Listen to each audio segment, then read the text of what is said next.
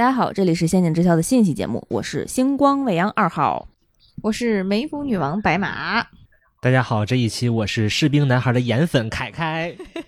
大家好，我是爆肝脱发阿什里毛师傅。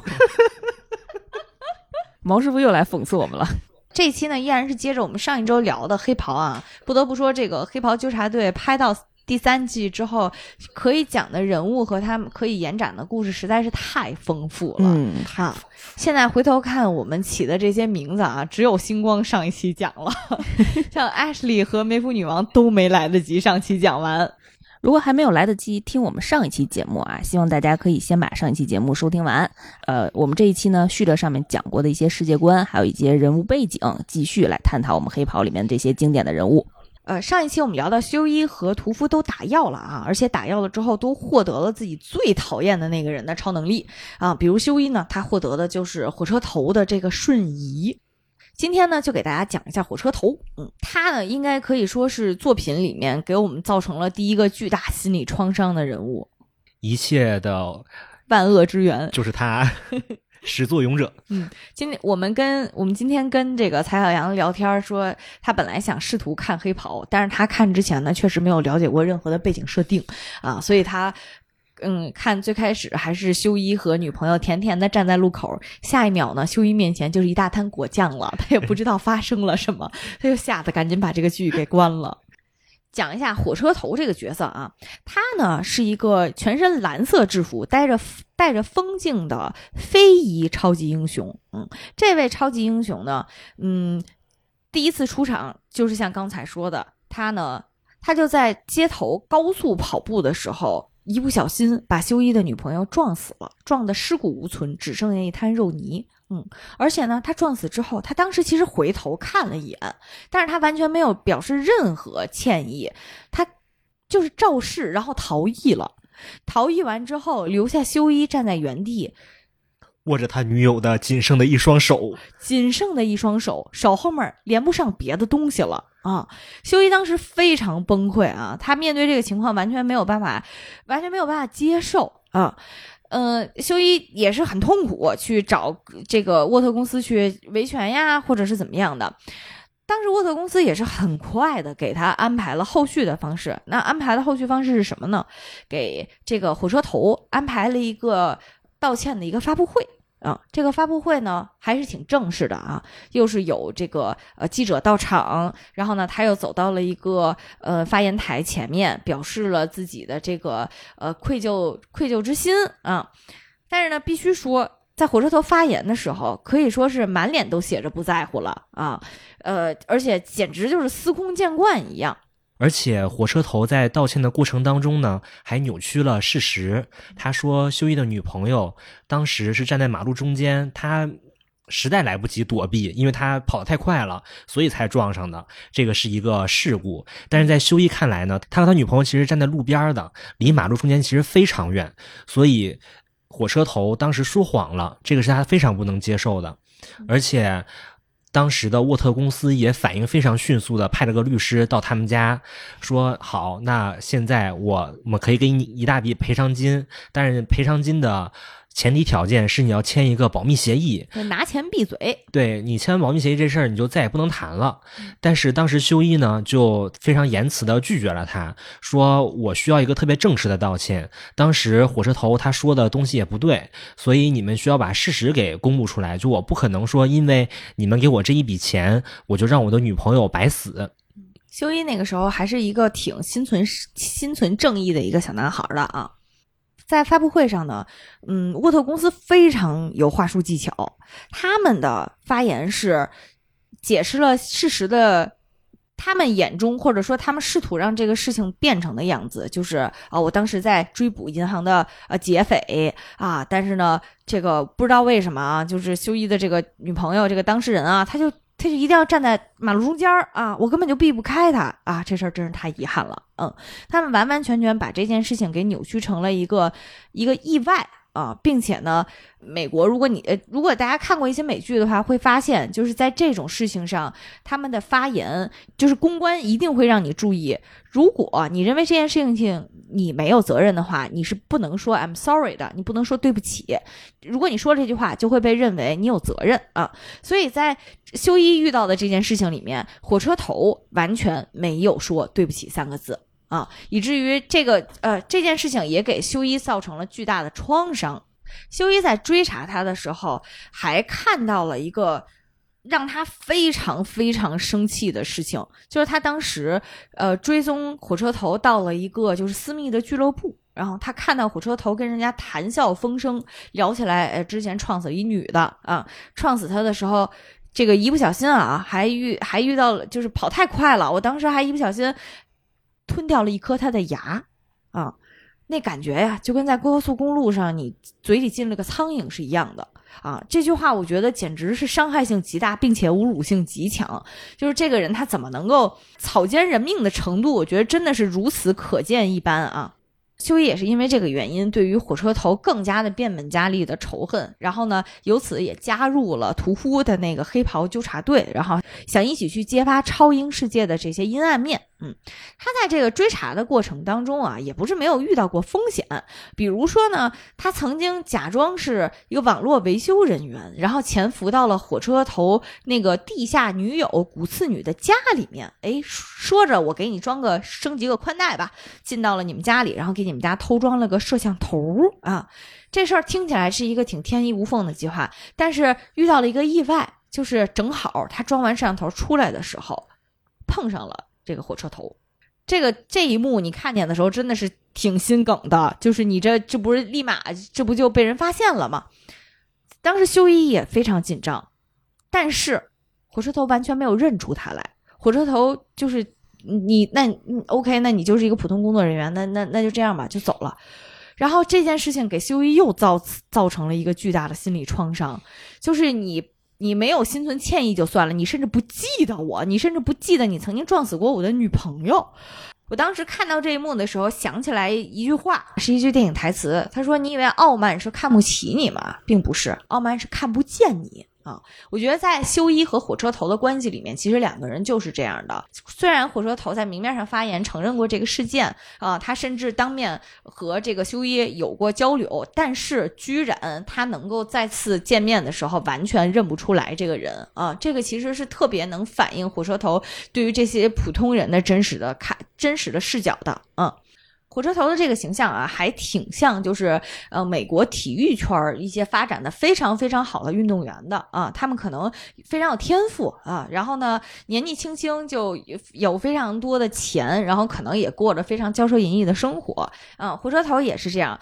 他的教练呢是呃，他身边的教练呢是他的哥哥啊，然后他的哥哥呢一直希望他就是过。好好过日子，然后呢，好好训练，你别一天到晚老打药了啊！因为这个火车头呀，为了维持自己的运动表现，一直在持续的用药给自己打那个五号化合物啊。但是呢，这个药其实是有副作用的，比如会就是让你的心脏持续的。变衰弱啊！对于火车头来讲，他面临的就是这么一个情况。他要是永远想保持世界上最快的速度，他就得用药。但是他要用药之后呢，他的运动生涯就算是饮鸩止渴，就马上就要不行了。而且只要他不用药，他的记录被人打破的话，他也会被从超级七人组里面被替下来。他也没有办法接受自己拥有了这一切荣华富贵之后呢，就。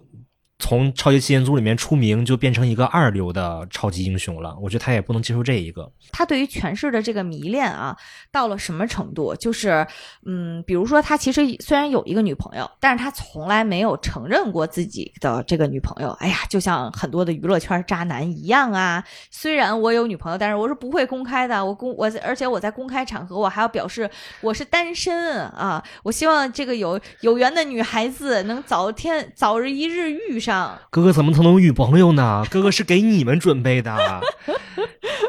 哎呀，这话这这个真的是，然后他女朋友看到的时候也挺心酸的。但是对于他的掌握了这么多秘密的女朋友来讲啊，嗯，始终对于火车头来讲是一个威胁。然后尤其是他女朋友自己日子过得也不怎么样。然后呢，这个火车头也一直。不给他所谓的这个公开的承认。然后，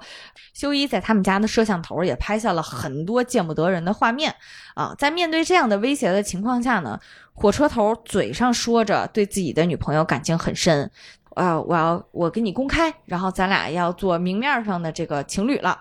他话是这么说的，但实际上呢，利用自己的超人般的速度，瞬间在女朋友身上扎了很多针毒品，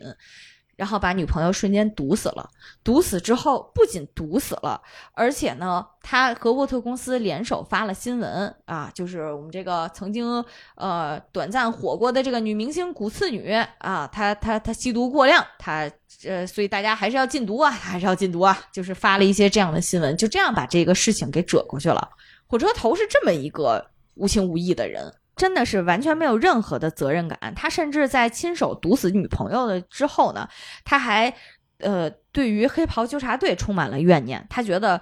是你们害死了我女朋友，就一心里一点逼数都没有，就不知道这这女朋友到底是谁谁弄死的吗？啊，就是这么一个人啊。但是因为他自己的这个用药以及带来的这个身体的危机，所以。最后，他还是被踢出了这个超级七人组。火车头被踢了之后呢？嗯，其实那个时候你可以看到他这个人真实的状况，就是他因为自己的这些生活方式，其实已经负债累累了啊，所以他还是真的非常真刀真枪的需要这个超级七人组给他带来的实打实的这些利益啊，要不然他真的，我觉得这个人也是反映了好多明星的一个生活状态，就是他们因为现在过得特别好，所以过得可以说完全就是花天酒地，今日不考不考虑明天的事情啊。火车头当时就是处于这样的一个情境之中。中，嗯，但是呢，哎呀，必须说火车头命还是挺好的啊，因为呢，他刚刚被踢出这个七人组没多久，七人组自己就遇到了刚才说到的一个公关，之前说到的一个公关危机，就是他们新引入的这个风暴女这个超级英雄，她居然被爆出来是个种族主义者，是个纳粹呀。那在这个情况下，超级七人组怎么能迅速的洗白自己，证明自己是和纳粹势不两立，是种族多元化的呢？然后他就他们就马上把这位呃有色人种火车头招回到了超级七人组里面。嗯，我觉得这个沃特公司啊。在玩身份政治方面，真的就跟打牌一样啊，就是见招拆招。你说我这个缺乏多元性，呃，你说我缺乏种族多元性，我马上给你组一个全黑队伍，你信不信？啊，所以当时呢，呃，火车头就迅速回到了这个队伍里面，嗯，但是他回到之后，其实依然还面临之前说的那个情况，我跑不了步了呀，啊，你说一千道一万，我现在是回来了，但我依然是这个队伍里的一个花瓶，花瓶就意味着，那我未来。这个这个组织，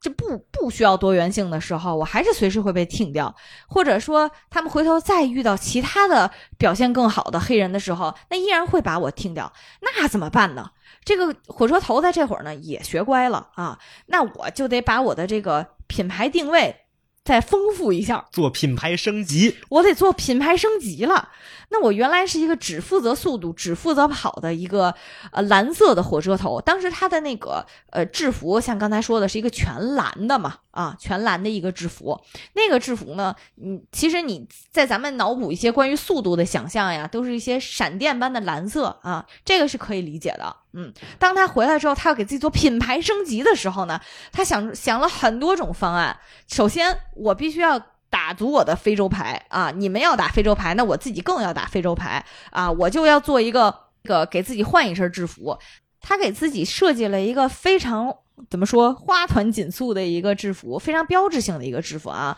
主色调是黄色、绿色，然后以及红色。这个其实是一个特别代表性的颜色。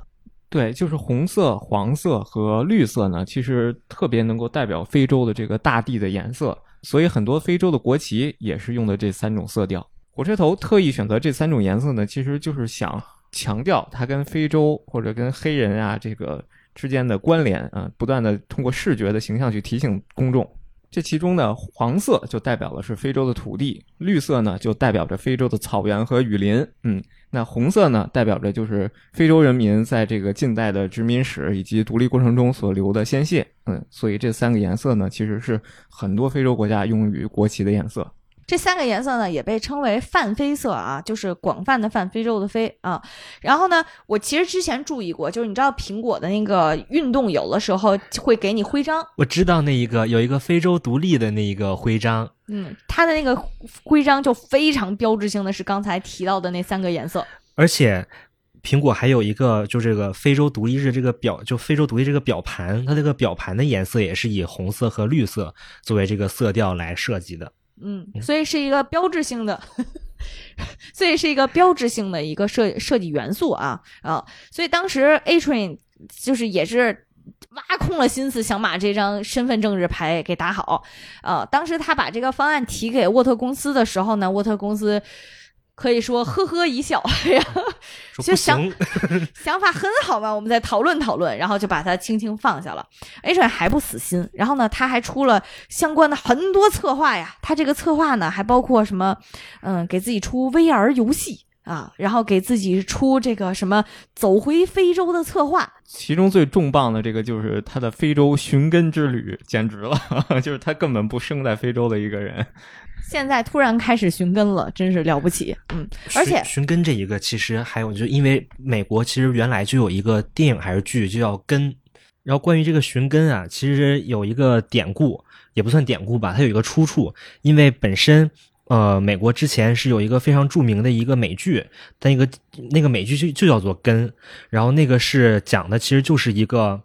从非洲西海岸被白人奴隶贩子给拐卖到北美当的拐拐卖到北美当奴隶的一个黑人的故事，所以他也是想借着这个来炒一波自己和非洲这个关联。嗯，其实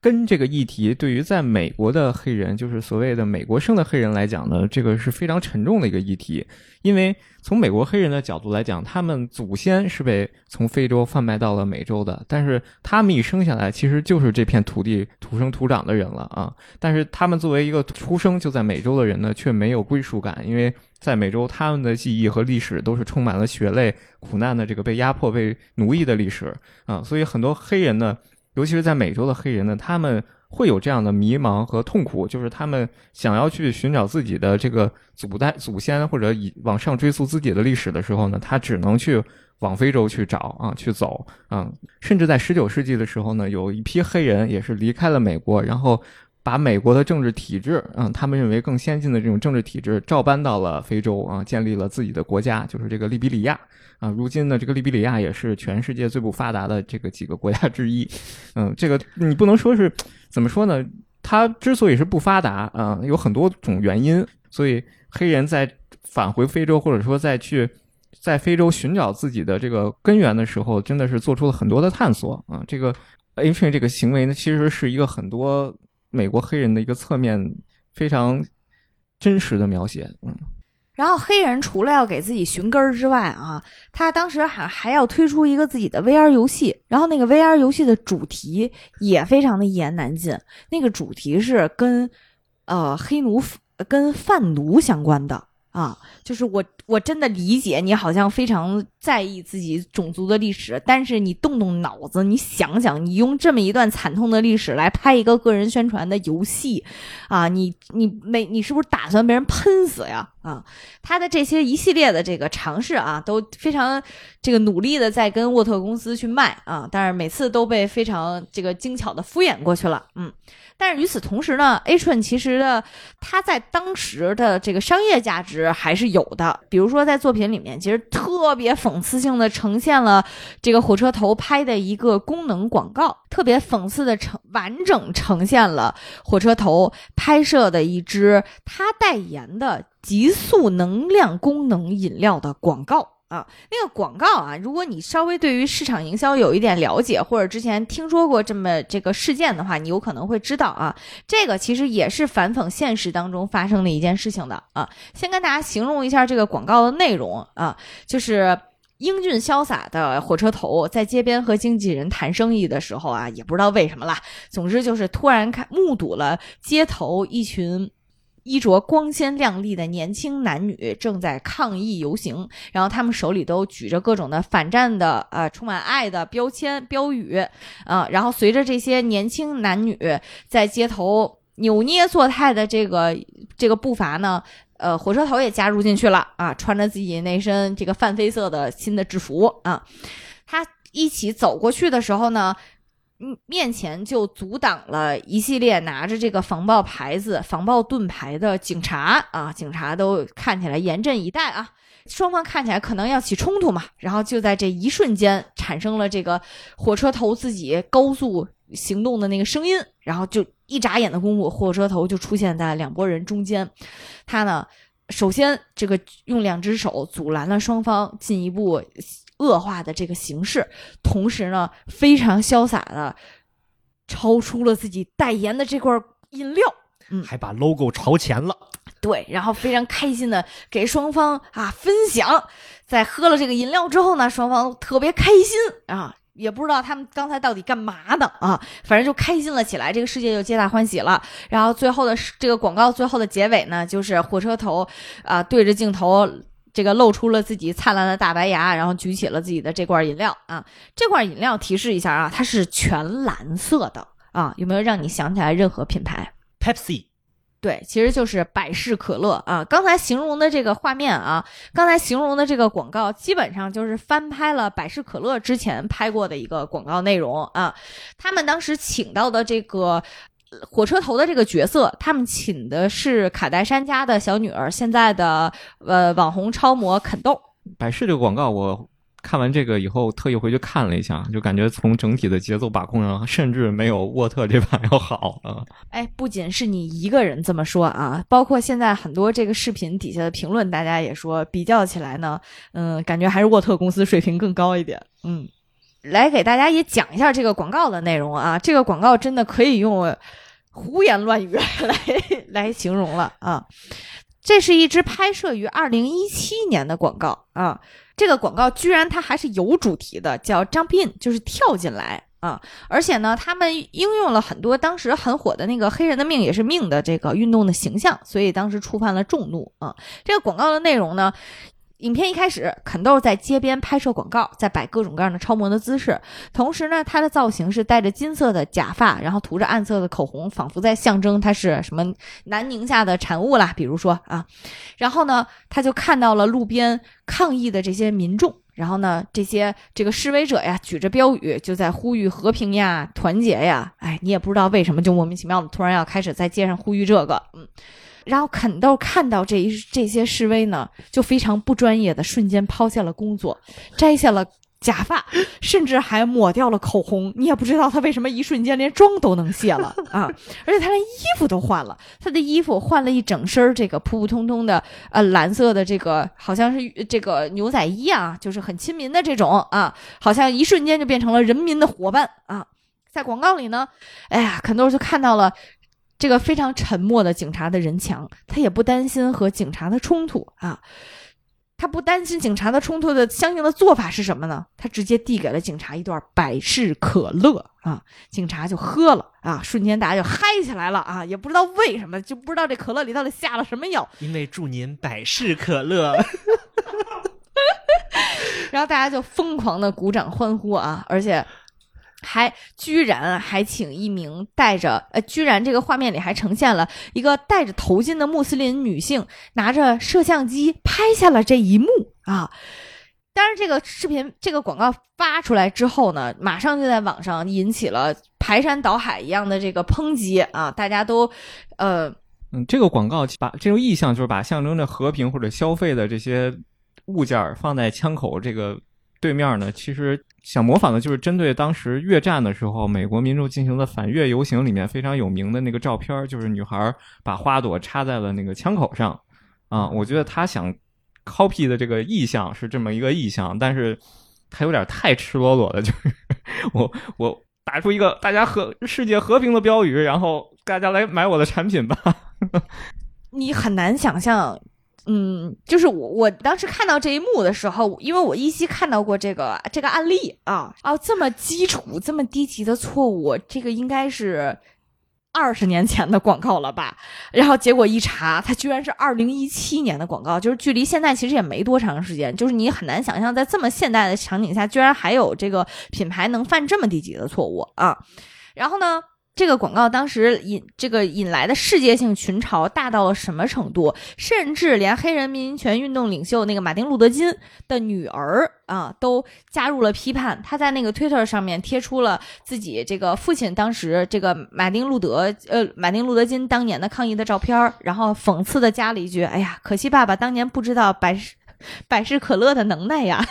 那时候就应该是不是我有一个梦想，而是我有一个百事可乐。对而且百事的这支影片啊，是在四月四号推出的，正好是马丁路德金遭受刺呃遭到刺杀的四十九年，所以这次真的他呃后面还持续不断的一直有群嘲啊，比如说。大家也纷纷开始用这个梗开始恶搞啊，比如说百事可乐可以解决种族危机、国际关系啊，比呃当时有恶搞的，就是大家还会做相应的做各种表情包啊，比如说巴以和谈速度慢，百事赶紧来一罐，就是这种大家就会疯狂的吐槽。还有什么啊？如果你想全球不变暖的话，你就来几罐冰镇的百事可乐就可以了 啊。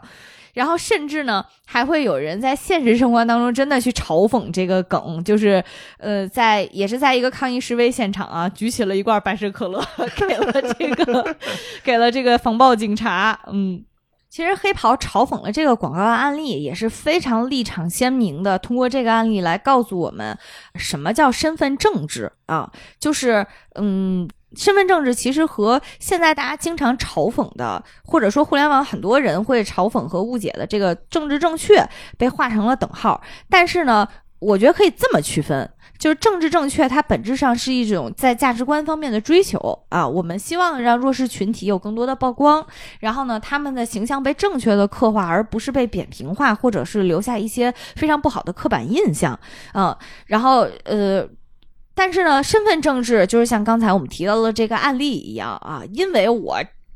支持黑人，我就是世界上最正义的一个品牌方，或者是我就是世界上最正义的人啊，因为我支持女权运动，所以我就是给自己上了个 buff 啊，这种其实叫身份政治啊。刚才说的这个案例呢，其实就是一个特别特别典型的呃品牌玩身份政治翻车的一个现场。嗯，但是说回来，呃，说回来，火车头其实火车头。在当时做的那一系列自我抢救的举动，都是在玩身身份政治啊！他试图通过这种操作让大家记住，老子就是黑人这个形象的代言人啊！所以大家一定要珍惜我。只不过呢，他一直没有非常的呃成功。他发自内心的也从来不相信这一套这一套理念，他只不过是想要挽回自己的这个声声誉而已。嗯。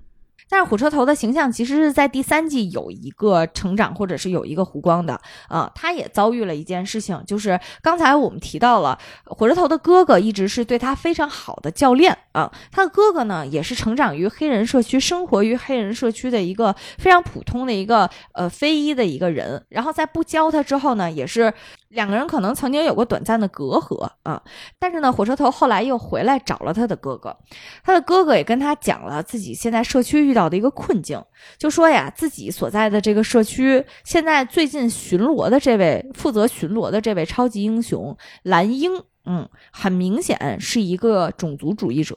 他种族主义到什么程度呢？就是他在路边他巡逻的时候会莫名其妙的把路路边站的两位黑人。给打残啊！而且他丝毫没有歉意，他没有歉意到什么程度呢？他就像和当年，他就像当年的火车头一样没有歉意啊！也会解释啊，这两个人刚才为非作歹来着，我只不过是执行了，我只不过是做了应该做的事情而已。所以火车头在面临这种情况之后，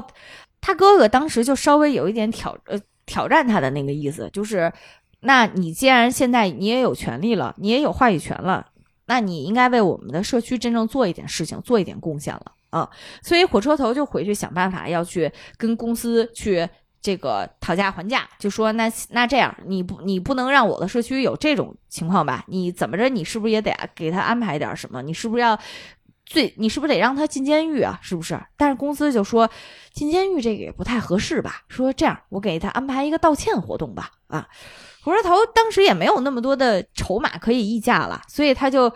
琢磨了一下，行，那你公开正式的给我们道个歉也行啊。于是呢，嗯，他就带着蓝英这个人回到了自己和回到了自己哥哥的那个黑人社区，来到了一个类似于会议厅的地方啊。那个会议厅呢，非常的简单，感觉可能就是居委会开会的地儿啊。然后蓝英呢，就是非常大摇大摆的带着摄制组走到了这个会议室里面。然后甚至呢，基本上就是人还没坐齐的情况下，他就已经站在台前啊，简单发言了，就是类似于啊，我以后一定谨言慎行啊，做一个对社会有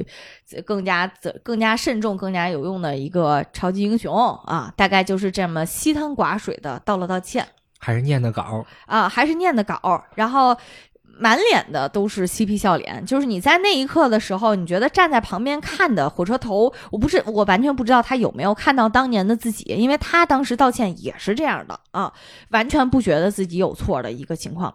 蓝英在这儿这么道完非常快速的道歉之后，马上就想走啊，马上就想走，但是底下的这些黑人社区的这些老百姓是。非常不开心的，非常不愿意的，在底下当场就叫骂了起来，啊，在叫骂的时候呢，蓝英和这些人火速就开始对骂了。比如说，这里面就出现了特别特别标志性的黑人运动的之前的那个词，就是一般的翻以前的翻译啊，就是黑人的命也是命啊。但是后来，我觉得啊，后来的这个黑名贵的翻译稍微有一点儿戏谑，我觉得稍微有一点戏谑，甚至是有一点嘲讽的感觉，对，有一点嘲讽了啊。当时这个呃喊出这句话之后，蓝英也甩出了一句，在美国呃很多白人在面对这个黑名贵的呃在面对这个 B L M 这个口号的时候，一句非常通用的话，就是川普大爷经常说的那个。就是 all lives matter，就是所有的人，所有人的命都是命啊，就是这么一句听起来正确，像但实际上屁话没说，废话。对，世界上我觉得真的特别，这两句话特别能反映双方的这么一个政治立场啊。而且我特别讨厌这句话的一个原因是，如果对于呃这种平权的呃。如果对于这种平权的口号或者平权的斗争的方式完全没有任何认知的人来讲，其实这句话还挺有煽动性的。他们就很信这句话，对，很容易就觉得，哎，好像这么说是有道理。对，这个就是其实跟女性前段时间那个是一样的。对，啊，但是这个我们可以稍后，这个可以稍后再展开。我们先讲完火车头的这一段，嗯。当时这个蓝鹰竟然和这些人都骂起来，很很明显就是开始变成了，最后演变成了一场肉搏。但是呃，蓝鹰毕竟是个超级英雄，所以在这场肉搏战之中呢，整个这个黑人社区反而损失惨重，尤其是火车头的哥哥直接变成了直接被撞到瘫痪了。火车头面对这个情况其实是非常崩溃的，因为他本身以为自己能通过自己的力量寻求一种正当范围内的手段内的正义和和解，但是没想到反而把自己的哥哥害到了一个更加糟糕的情况。他就觉得，哎，那我去找 Ashley，我高低我也是个 Super Seven 里的，我高低我也是个七人组的人啊，这你不得给我安排个正义过来啊？结果他去找 Ashley 主持正义的时候，被 Ashley 一通骑脸输出给怼了啊！Ashley 的立场就是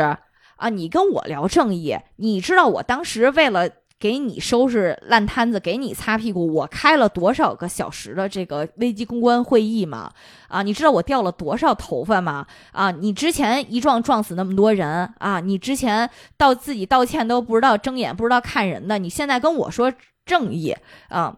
主要是 Ashley 这么说完之后，火车头一点话都没有，他都不知道该怎么说。我觉得他和 Ashley 这一段对话对他来讲冲击也非常非常。我觉得就是他终于体会到换位思考的感觉了啊！就是他从前作为施暴的一方或者漠视他人生命的一方，现在他终于成为一个受害方，他终于体会到所有这一切。对，我觉得在这个剧里面，很多人他们的经历都慢慢诠释出来，就是真的有一个镜子照出我自己的丑恶的时候，我能不能接受啊，是个问题。而且从而且从火车头的角度讲啊，他还不光呃，他不仅是作为一个呃强从强者到弱者，然后从施暴方到受害方，他和蓝英之间的斗争确实还带有种族的元素和种族种族的成分。你会看到的是，嗯，他自己自己觉得自己感觉特良好嘛，我一线英雄，我 Seven，你听没听说过 Seven？但是在蓝英眼中，你就是一个普普通通的黑人啊。这个其实特别能证明，就真正在这种嗯带有身份性的歧视上面的时候，你看中的价值或者你认为自己取得的价值和成就是没有任何意义的。但是在看到这个呃蓝英和火车头之间的这那些那种蓝英毫不掩掩饰的这种鄙夷的时候，我就特别想起来网上有一些。不说谁了，网上有一些人评价王菲的话，就是咱们那个歌手王菲的话，王菲在我们村都没人要。对，就是会有这种感觉，就是当他有自己的一套价值鄙视体系的时候，如果你处于他鄙视链或者是歧视链中的时候，你自己看中的那些价值根本没有意义啊。其实当时，呃，当时火车头面对的就是一个情况：你是超级，你是一线英雄又怎么样的？你无非就是一个黑人，你是，嗯。你依然是我瞧不起的种族种族里面的嘛啊，所以当时火车头其实是我觉得他在这么打了这么长时间的身份政治的牌之后，他终于意识到，哦，原来种族问题真的存在呀，哦，原来我也是那被歧视的这个链条底下的人呀，而且原来沃特公司就是这种代表了更加上层的呃规则、更加上层的力量和权力面前。原来我的种族真的可以被牺牲啊！就是他可能以前是没有想过这些的，他也没有想过我一直在被这个体系，呃，溺爱，我一直在被这个体系纵容啊！终于有一天，原来我是要被这个体系牺牲的，呃，不光是我，我整个种族都要被牺牲啊！所以那一刻，我觉得他是非常挫败的。更重要的是，火车头那个时候已经是穷途末路了啊！因为他说实话，他身份证这牌他打不出去。然后呢，他作为运动员或者他自己曾经作为超级英雄，自己最看重的那一点已经没了啊！他等于就是呃，只能做一个公司手里的傀儡。公司说让你出头代表黑人，你就是代表黑人。公司说你现在就要和蓝鹰和解，你就得和解。路就是公司说你年纪大了该被优化了，你就得被优化。心酸了啊，有点。呃，总之呢，就火车头真的是作没了自己所有的路，然后也堵死了自己哥哥的路啊。现在现在醒悟过来，现在成长过来，一切都晚了。所以他其实精神上还是比较痛苦的。火车头在这一季其实有一个我以为是结尾的部分啊，我觉得还挺高光的。嗯，就是做了一件他在他看来可能唯一的选择了。他当时找到了。这个身受重伤的，然后暂时失去了超能力的蓝鹰，啊，嗯，他用了一个非常，呃，自我毁灭的方式去报仇，就是他拖住蓝鹰的脚，然后呢，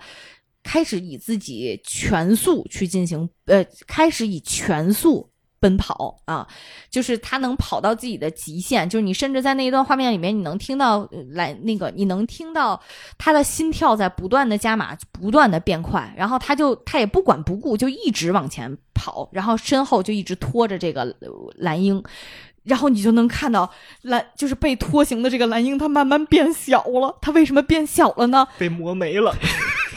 对，就是整个人在路上留出了一条血肉的痕迹，然后逐渐，然后逐渐就是磨的只剩一半了，这个人就磨的只剩一半了。你你你甚至还能看到他的这个血肉，他的这个心脏在身体里跳动，啊，然后只跑到。呃，火车头跑到什么程度？就是他跑到自己的心脏终于不能负荷了啊，他就倒下了。倒下的时候，我觉得他可能是以这种方式和自己进行和解。我当时看到这一幕的时候啊，必须说，我以为这个是火车头这个人可能剧组给他留下的一点仁慈，然后让他呃一个相对体面的方式退场，弥补他自己罪恶的一生。结果万万没想到啊，嘲讽还是剧组嘲讽。能干还是 Ashley 能干？这个火车头吧，本以为迎来了自己英雄般的告别，缓缓的闭眼，结果这眼睛一闭一睁，嘿，他又活了。他也觉得很奇怪呀，这这这个编剧总不能打自己脸吧？说好了，我这个心脏再跑一次就报废的，我为什么活了呢？然后 Ashley 呢，喜笑颜开的走过来，仿佛过年一样开心的神情啊。我们抢救了你，啊，你你以后依然能奔跑了。你现在这个心脏机能非常非常好，因为我们把蓝鹰的心脏移植给你了，你开心吗？所以呢，我们后面呢会给你们办一个发布会，来，这是一个多么美好的种族和解的画面呀！加油哟！然后艾丽就这样丧事喜办的开开心心的走了，然后留下火车头一个人躺在病床上，带着一颗他自己想起来都恶心的心脏。一一万头羊驼从一万头羊羊驼从他那个心脏上面飞奔而过，火车头这一幕啊，让我想起了另外怎么形容这一刻呢？就是你的身体里被强行放进了一个你不想要的东西。火车头这一刻真的是精准的描述了他是怎样被资本强奸的。火车头终于从病床上下来之后呢，他就心情非常复杂的又去看了自己的哥哥，自己的那个还依然坐在轮椅上的哥哥。嗯，他跟哥哥坦白了自己之前的做的事情，就是他拖着蓝英把蓝英给拖死了，但是呢，同样的又被换上了蓝英的心脏。嗯，他哥哥对此的反应，我觉得还挺有趣的。嗯，或者说他哥哥的反应对此才是正常，甚至是正当正义的。他哥哥当时非常非常非常愤怒啊！他哥哥的点是，所以你变成了一个杀人犯啊！你以为我想让蓝英死吗？不，我希望看到他的通缉令照片，他的被捕的照片放在新闻上，放在电视机里，放在这个报纸上面，让所有人都看到他对这个黑人社群对我们犯下的这些罪行，而不是让我的弟弟变成了杀人犯啊！他哥哥当时非常气愤的说完了这些之后，就就把火车头给轰走了啊！而且火车头在拖死莱英之前，其实他和修义碰碰了个面。哦，对，修义当时看到他之后，也是气不打一处来，一直在问他说：“我觉得你到现在还还欠我一个道歉，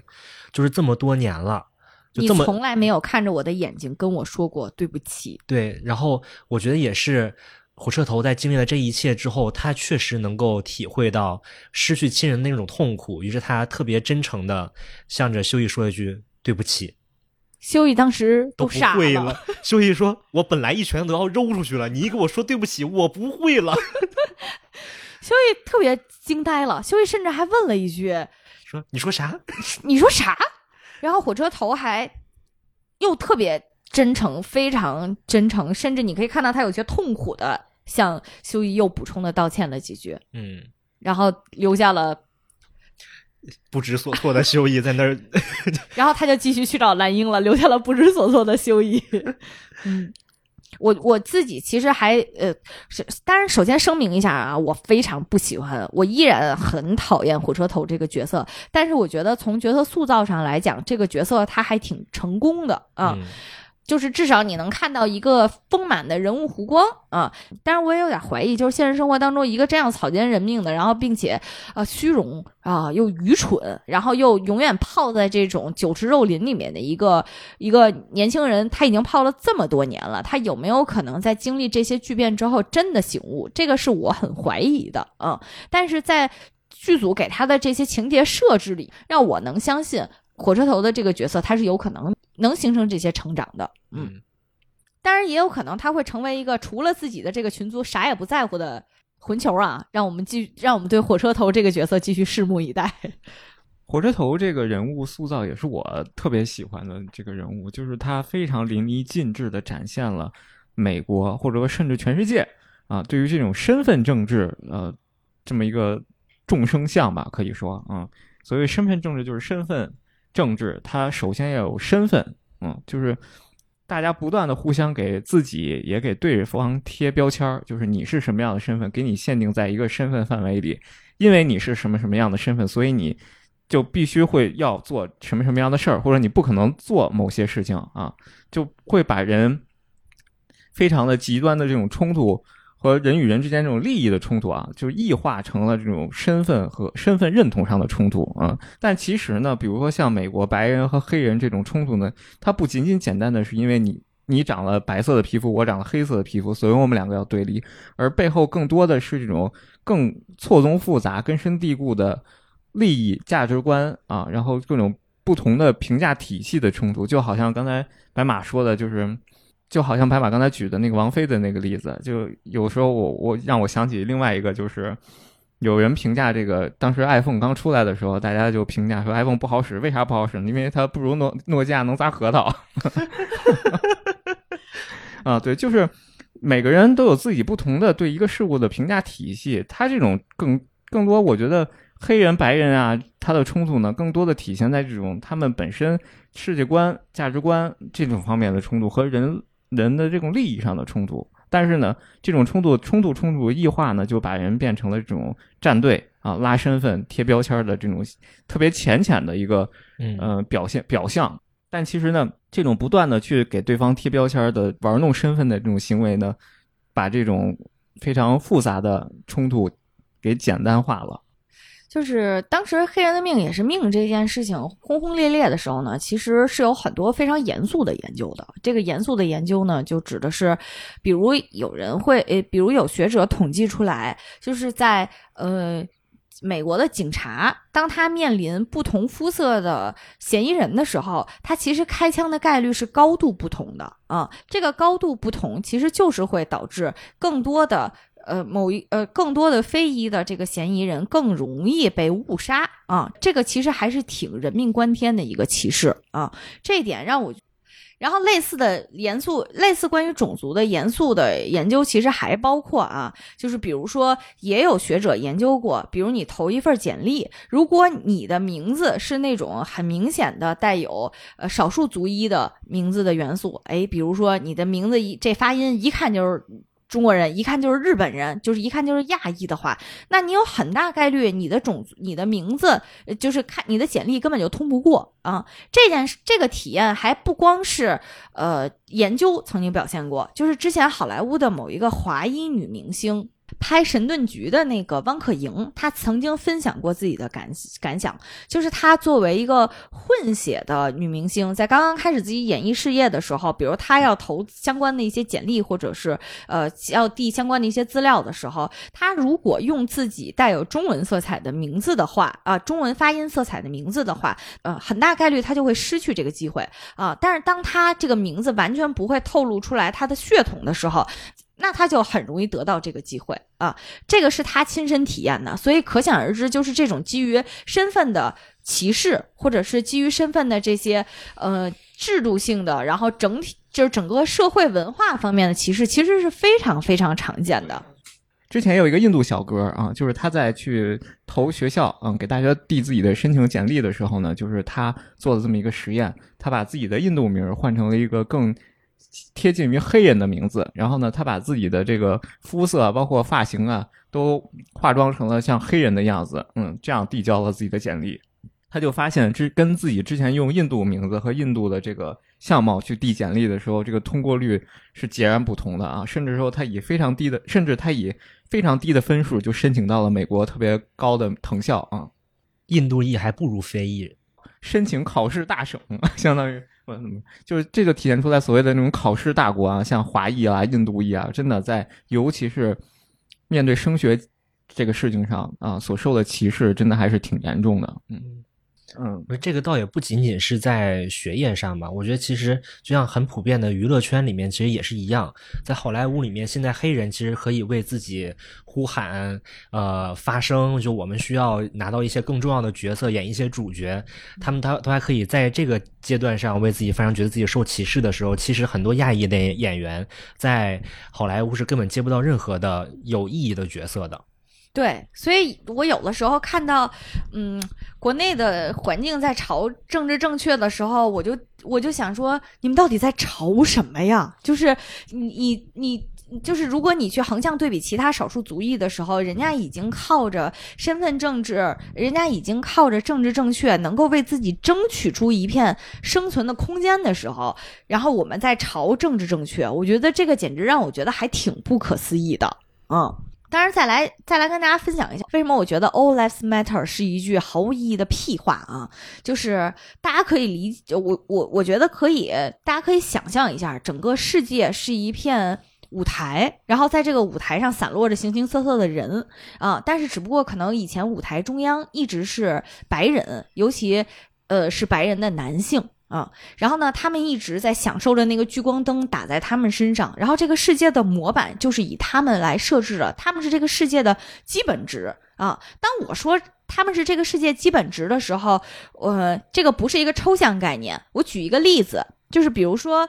大家可能注意过这个，大家可能知道啊，这个汽车里面都有安全带和安全气囊，对不对？但是所有的几乎是所有的汽车，它的安全带和安全气囊在进行安全性测试的时候，使用的实验性假人体格都是以一个成年白人男子的体格去进行的实验。这个意味着什么？这个意味着这个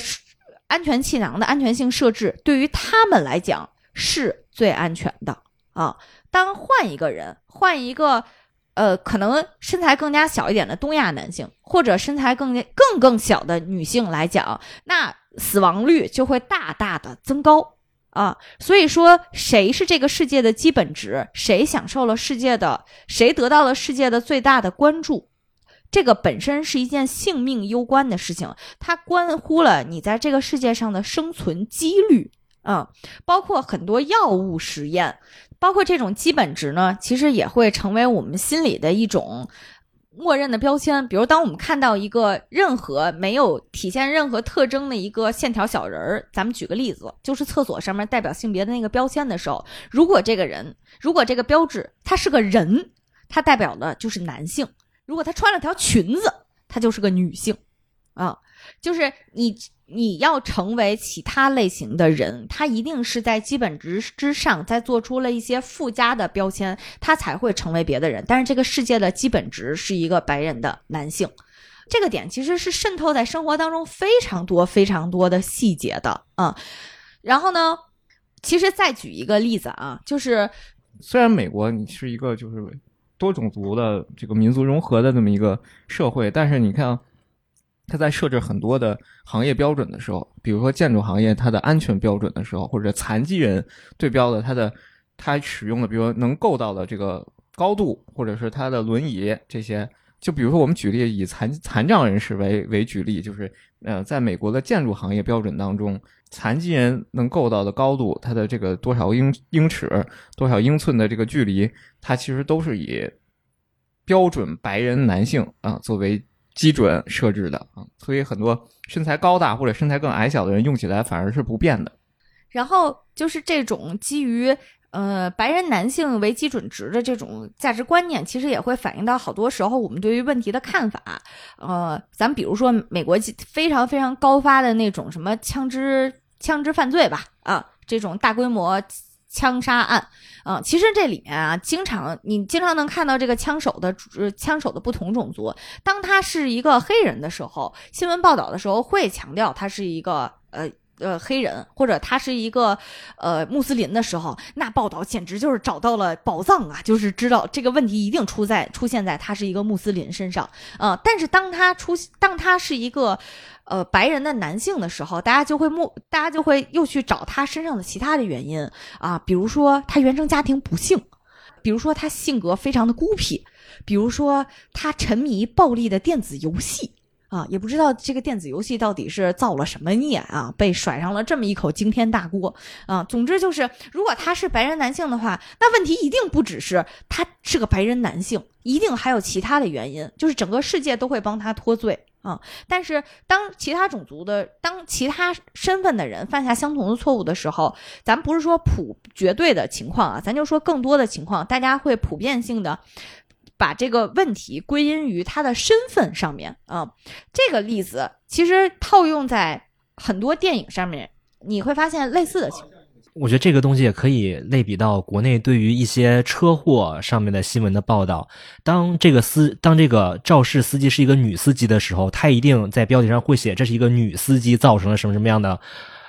一个事故。那所有的归因都归结为这个人这个司机的性别是一个女性，女性天生人是不会开车的。嗯。大家都大家都会有这样一个天然的代入，但是如果这个司机是一个男性的话，他一定会加上很多，比如说他今天晚上喝酒啦，比如说他可能前一天晚上过于劳累没有注意呀，之类这样这样一些别的原因。因为男性是在所有人的眼里都是都是天然会开车，他是擅长擅长开车的，所以他肯定不能因为自己是一个男性才出现这样的事故，而是因为很多其他的原因导致他这样。但是如果这样是一个女司机的话，那一定只是因为她是一个女性而不会开车。嗯。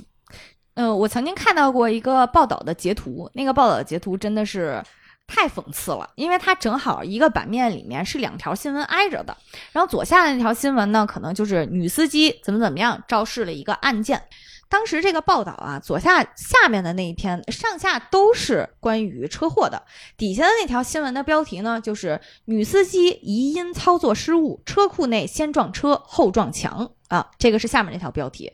这个。呃，我觉得这个归因和偏向性很明显啊。然后它上面那条新闻标题就很绝了，是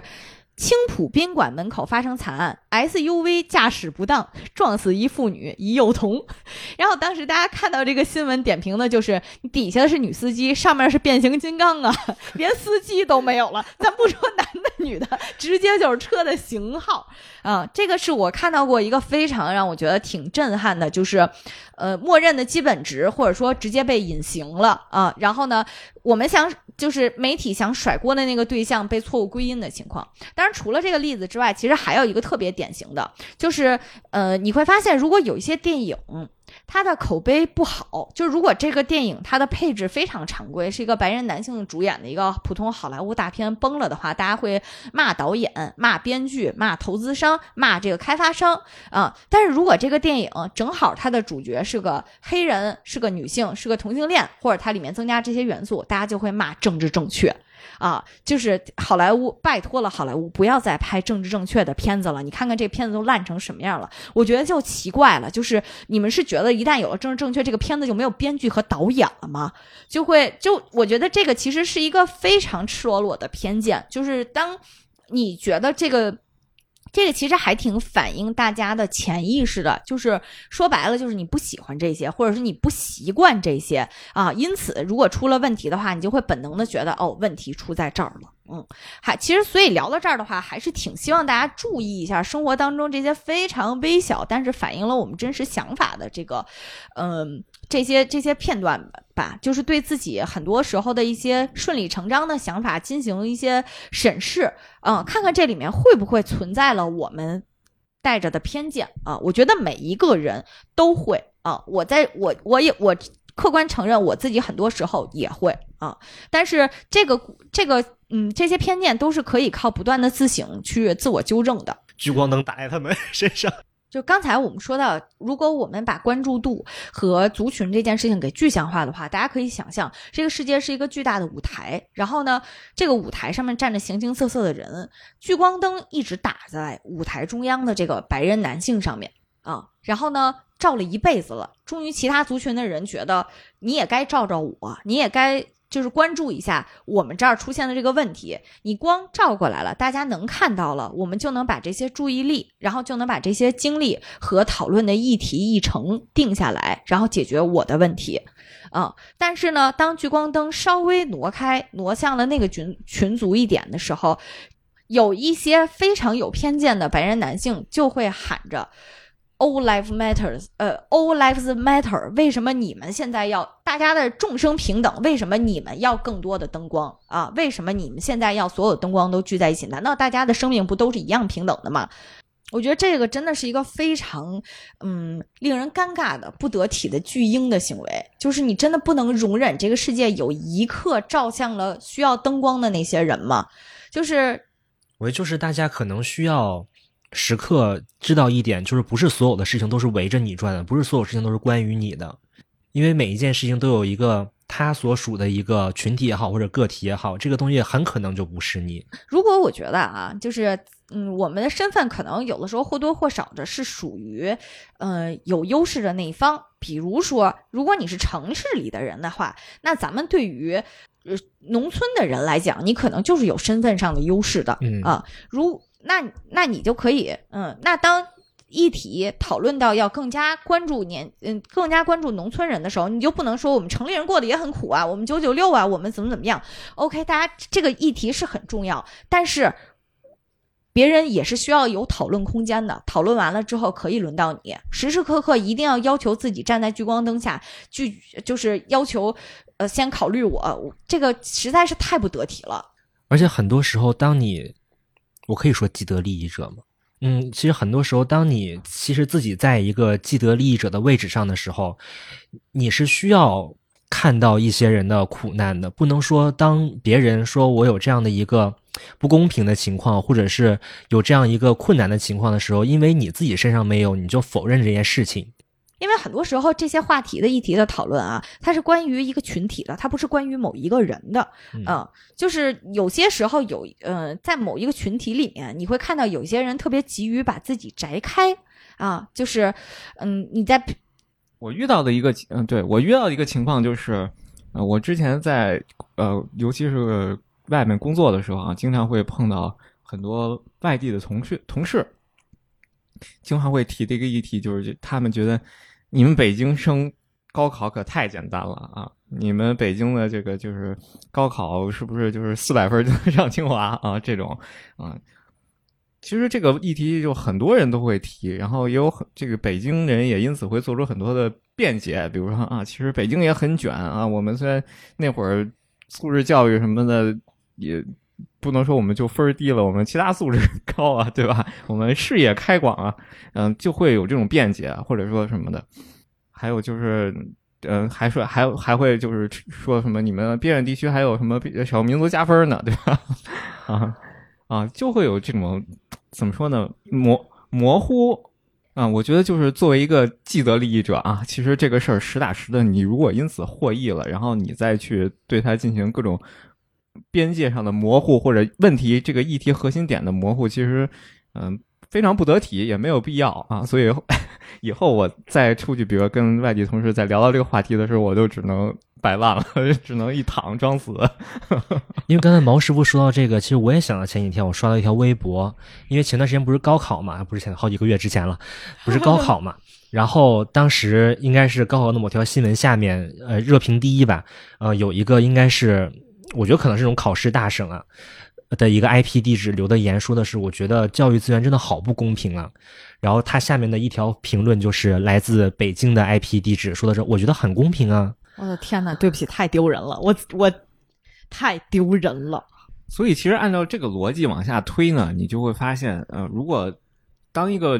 就是你已经享受了这种呃教育资源倾斜的这个优势的地区的人啊，你再去发表说大家应该就是当当你再去面对这种当其他教育资源比较倾斜较少的地区的人，他们提出来啊，教育资源或者什么资源应该往我们这方面倾斜的时候，你提啊不对，我觉得所有人都应该是平等的啊，这个时候就显得你其实是很不得体，而且你根本就不是想要去解决这个问题的。我觉得啊，就是无视这些东西，然后以无视这些差异，然后硬要装傻的人呢，多少是有一点不是蠢就是坏。其实刚才这个呃毛师傅提到的这个，让我想到了另外一个例子，就是咱们现在面对的绝大多数情况，其实是一个不平衡的天平啊。然后这个天平本来就已经是一边低一边高了，你现在在两边各加一块砖，说所有众生都平等啊，然后呢，大家就要保持平等，这是没有任何意义的。你对这个天平没有任何的改变啊，所以就是如果你想让它变平等，必然是在轻的那那个上面加一块砖，加砖的这个过程是我们实现目标的一个手段啊，你必然是在这个手段上面是有倾斜的。所以我在这儿呢，也是想非常立场鲜明的表态一下，就是尽管这个作品一直在呃辱骂和嘲讽身份政治这件事情，然后我本身也非常的讨厌和呃恶心，就是这个资本和这些品牌玩身份政治的这一套，但是我依然立场鲜明的支持政治正确啊，我觉得作为一种这个价值追求，这个是非常非常有必要的啊，当然。可能在咱们这个环境下，它是一个特别隐性的东西。尽管我们是一个多民族国家啊，但是大家看起来其实都是亚裔，然后都是长得差不多的长相，所以没有那么大的种族区隔。然后呢，绝大多数人可能也是也不是跨性别，大家都是这个顺性别的人群。然后呢，可能大概率呢，你也不是同性恋，然后你可能就是一个普普通通的异性恋啊。然后当然有可能你还特别幸运，你还不是个女的啊。但是咱聊了这么多之后，就是我觉得。大多数人，那你有可能发胖吗？OK，你身材保持的特别好，你也不会发胖。那你这辈子能保证自己绝对不会生病吗？啊，嗯，因为作为一个刚刚做过手术的人，可能好多听友知道啊，就是我做了髋关节手术之后，其实我是有一个月的时间基本上不太能出门的。这个出门不是因为我的腿不行，呃，就是即使在我后面，其实腿已经，呃，发。呃恢复的还不错的情况下呢，就是我很多地方我没有办法去很多地方的原因是，他们当他们那个地方只有蹲坑，但是我腿当时的情况我是没有办法蹲下来的啊，所以就是因为我们持。就是因为可能我们很少呈现不同的残障人士，所以大家会忽略残障人士的需求。就是因为要有很多政治正确方面的追求，提高他们的可见度、能见度啊，你才会意识到哦，原来世界上有这么多的人，他是需要这些特殊支持的少数群体，然后他们原来是需要的是这个类型的支持，我们才能在生活当中提供这些改变啊。但是咱们再退一万步，你还你居然还身体特别健康，既没有任何的残障，你也不太会生病，OK？那你这辈子是完全不会穷吗？就是你知道现在很多，就是我觉得现在我们生活当中有的时候会用农民工，或者是用穷鬼，或或者更难听一点的用穷逼去形容别人，都是非常非常残忍且政治不正确的。所以就是，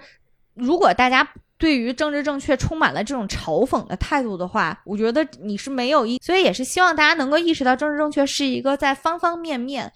希呃，指导我们追求对于少数群体、对于弱势群体照顾的一条一个一个很好的方向，嗯，所以还是说一下吧，就是我还挺希望大家以后在我们的评论区或者是在我们的听友群里，尽量不要去朝政治正确。OK，我完全能理解你想朝身份政治，但是我们把这个意思表达清楚，好吧？嗯，蓝英的他的口音，我不知道你们注意到没注意到，他的口音是特别有美国特色的那种南方口音啊，这个也是身份政治里的一个非常隐晦的暗示。呃，一般就是在美国南部的州啊，都相对而言比较歧视黑人，或者说对黑人的歧视比北方更重一点，因为当初在独立战争的时候，南方也大部分都是蓄奴州，嗯，北方是比较解放黑奴的这个政治立场的。这个情节当时在片子里面暗示的还挺明显的，就是，嗯，虽然你最开始可能感觉不，就是虽然你如果不了解这个背景的话，没有办法一瞬间 get 到，但是你能特别清晰的听出来，蓝英说话跟别人不一样，就是他说话特垮，就特口音听着就特扁啊，就明显跟别人就感觉就不是一地儿的啊。所以现在，然后当时猫尾也跟我解释，哎，他是一个特别标准的南部口音的时候，我就觉得，哎，一下就懂了，就瞬间你就能感觉他们家应该怎么着也得有个棉花种植园吧，就是祖上有传下来的一些这个骑士的血统似的，嗯。行，上期聊了一整期都没聊到我梅芙女王，咱们这期还是抢救一下吧，讲讲超级七人组里面另外一张身份牌，就是梅芙女王。嗯，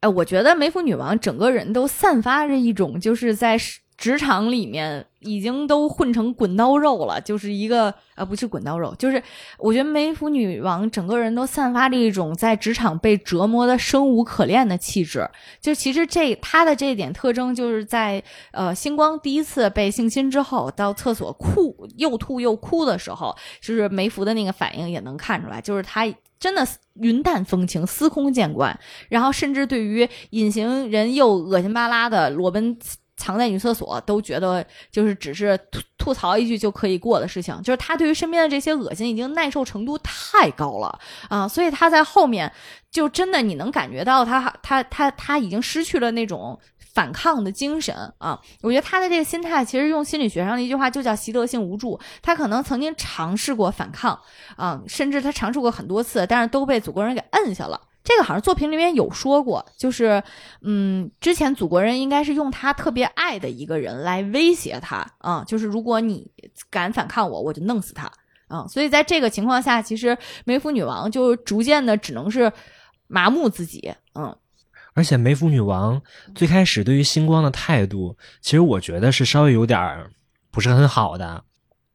因为就比如说，星光在呃说出他自己被性侵这件事情之后，呃，梅芙女王那一次在电梯里面跟他说：“你可太会用你这套营销你自己了，怎么怎么样的？”我觉得梅芙女王其实有点默认，所有加入到这个超级七人组里面的人也都是贪图名利呀，然后呃，可能并不是对于一些正义的东西有一些特别。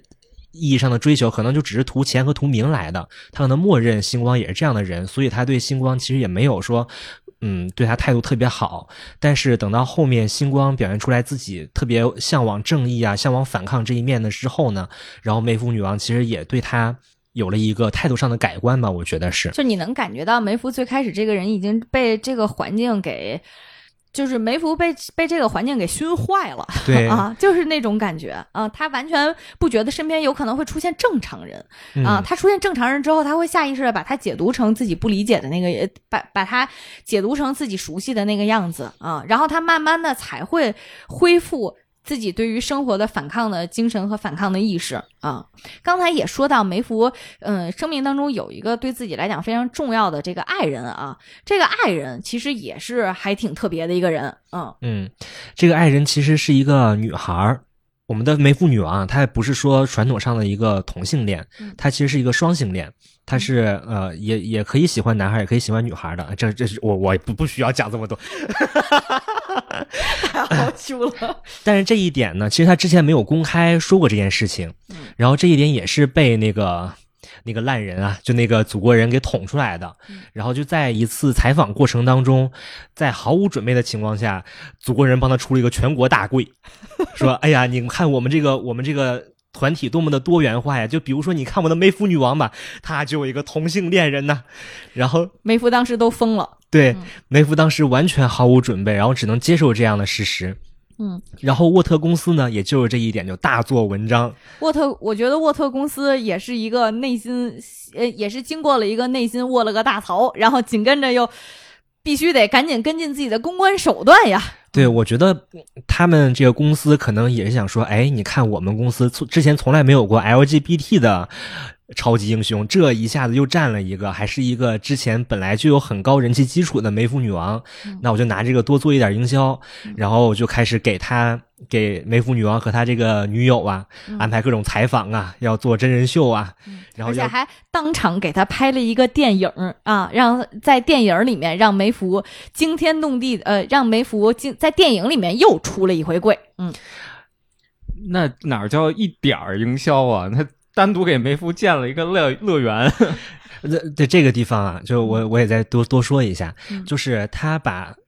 他们把梅福和他的女朋友叫到一起，说：“你们现在要开始学习 talking，就学习你们要怎么说话了。嗯梅福，你现在是一个啊、拉拉超级英雄。”然后梅福说：“不对啊，我是个双性恋哎，我当当时是他女朋友说的啊。”对，当时他女朋友听完这儿之后呢，就有点懵。他女朋友毕竟也没经历过沃特公司这一套嘛，啊，嗯就开这种公关公关人社会，是他哪儿见过？他第一反应就是说，呃，你们知道梅福他其实是个双性恋吧？啊，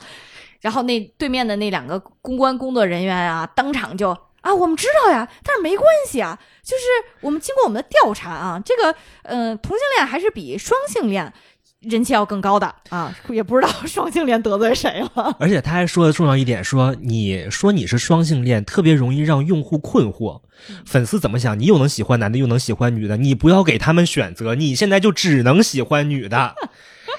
就只给他一个选择，让他接受就好了。嗯，然后接下来下一步呢？你看这话都不是梅福问，因为梅福早就知道沃特公司是个什么德行了，对，然后下一步就把一套，就就开始给他们服装建议了是吧？对，就给他的那个梅夫女王那个女友一个服装建议，就首先你要把你长头发剪了，剪成短发，变成中性的嗯，然后你以后呢也不能穿裙子了，你要穿西装穿裤子，其实在这儿可以铺垫一下，就是啊，梅芙女王呢，她的那个女朋友呢，是一个还挺标，还还挺就看起来平平无奇的一个。女孩子嗯啊，就是身材也还不错，嗯然后呢，也是平时打扮也是还挺女性化的啊。但是当场你，但是这个公关建议，你就会觉得她原原地转型成了一个中性铁 T。啊，原地就让他改改转型中性铁 T 了。嗯然后那个女友说：“我能不能不剪头发，不穿这样？因为我现在我觉得我这样长发飘飘，然后穿裙子挺好的。”然后沃特公说：“不行，你要让用户看到攻受分明。”就你你说你们是一对女同性恋，然后俩人都穿着裙子，长发飘飘坐一块儿，成何体统？你不得有一个是扮演男性的角色剪短头发吗？嗯，当场还拍出来数据，就是有百分之有有有百分之多少的这个用户啊，认为咱们这个女咱们这个同性关系里面啊，你们还是要体现出来性别角色划分的啊，梅芙不是含泪作揖，是他女朋友。就是逼着人家女朋友含泪作揖啊。对，而且这个沃特公司啊，执行力特别强，把他们那个沃特那个主题乐园啊，梅福那个区域全挂上了彩虹旗，嗯，然后以及梅福的各种的衍生周边，它那个主题乐园的名字也非常有意思，叫“勇敢梅福的包容乐园”。我的妈呀，就是你能想到的 LGBT 相关关键词全给你堆在一起了。就感觉你今天如果是一个 LGBT 人群，你去那个乐园没去梅福那块儿打卡自拍，你没买那个周边没买梅福那个带着印着那个彩虹旗那个巧克力，你今天就被踢出 gay 级了。当然，在这儿也可以稍微展开一下这个乐园啊。这个乐园真的是要素过多啊，它基本上把自己那些招牌明星都已经包装上了。哎，有没有想到我们这个迪士尼乐园呀？哎呀，迪士尼不会来告我吧？就是。包括这个乐园，其实你乍一看它核心的位置啊，它是一个城堡。虽然城堡和咱们印象里的那个城堡稍微有点不一样啊，但是依然看起来非常非常的鲜明啊。另外呢，这里面比如说它的过山车上面写的就是那个 payback，血债血偿，就是在这个超级七人组之前的那个 C 位的呃组合。除了刚才说的，呃，这个勇敢梅福的包容乐园里面还卖了勇敢梅福的蔬菜玉米卷儿。啊哎，但是这里面其实稍微有一点点关于女同性恋的这个这个性暗示的成分啊，他卖的那个 taco 就是那个蔬菜 taco，其实是有一些暗示元素的啊，就长得很像这不能展开了啊。嗯 在包，而尤其是这个玉米蔬菜玉米卷儿这个地方啊，还推出了各种的分类，什么系统性歧视玉米卷儿，你光听你都听不懂这个是什么啊。包括呢，还有交叉性玉米卷儿啊，基本上就是现在这个前沿的性别研究里面应用的那些关键词，你在这儿都能听到啊。但是交叉性这个在。呃，在这儿稍微简单一下，交叉性是什么？因为我其实还挺不希望大家就是就是一听直接把这个词给鄙鄙视链了，嗯，因为交叉性它其实讲的是一个人的身份身份，它有可能是多个标签的组合。其实用不好听的话说，就是叠 buff 嘛，就是你同时你也有可能是个黑人，你也有可能是个女性，然后你还有可能，呃呃，这个是是宗是是宗教的信徒，对，它其实讲的就是交叉性。但是在这个沃特乐园里面，他把这些元素、这些这个相关的名词全部都给你包成商品。然后他们这个乐园里面卖的汉堡呢，就是 Black 呃 Black live Matters 汉堡啊，你都不知道一个汉，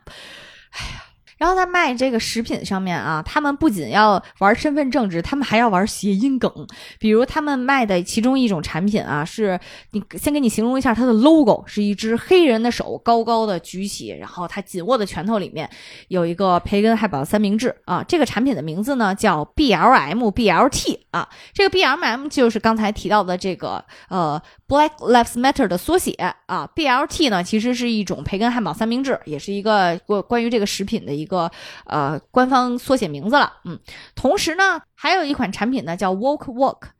这是啥意思呢？就是前面那个 Walk 呢是唤醒的意思，它指的是唤醒运动，其实是呃这个这个 BLM 这个运动，然后以来呢，嗯，美国人对于有色人种和 LGBT 运动的一个称呼就叫唤醒运动，然后呢，这个。后面的这个 walk 呢，其实是一种炒面的名字，所以总之来讲 就是一个谐音梗，唤醒运动炒面啊。